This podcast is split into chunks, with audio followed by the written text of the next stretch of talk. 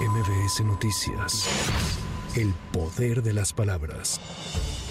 La Comisión Temporal de Presupuesto dio el visto bueno del anteproyecto de presupuesto en el que el INE perfila solicitar recursos por un monto de 37.7 mil millones de pesos para el próximo año, lo que representa un aumento de 11%, equivalente a 2 mil millones de pesos con respecto al 2018.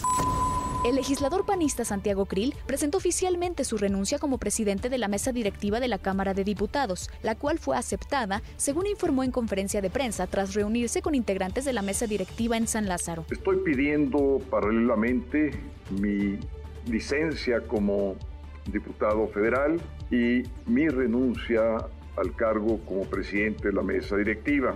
Les informo que no regresaré a la Cámara de Diputados, que esta licencia será de manera definitiva y será definitiva porque yo ya tomé la decisión que estas 42 semanas que están por delante quiero estar en la primera línea de defensa de mi patria, de mi querido México. La separación de Krill tendrá efecto legal mañana martes, una vez que la Comisión Permanente del Congreso de la Unión apruebe su solicitud y será sustituido por la diputada Noemí Berenice Luna.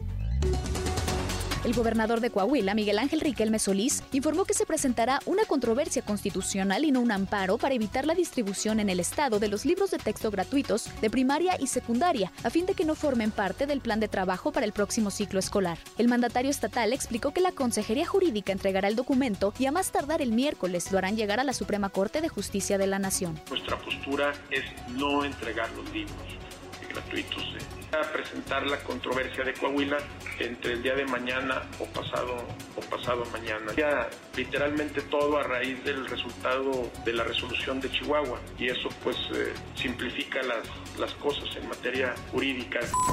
La tarde de este lunes fue detenido el presidente municipal de Tula de Allende Hidalgo, Manuel Hernández Vadillo, a quien se le acusa del delito de uso ilícito de atribuciones y facultades agravado. Así lo confirmó en sus redes sociales el jefe del despacho de la Procuraduría General de Justicia de aquella entidad, Santiago Nieto Castillo.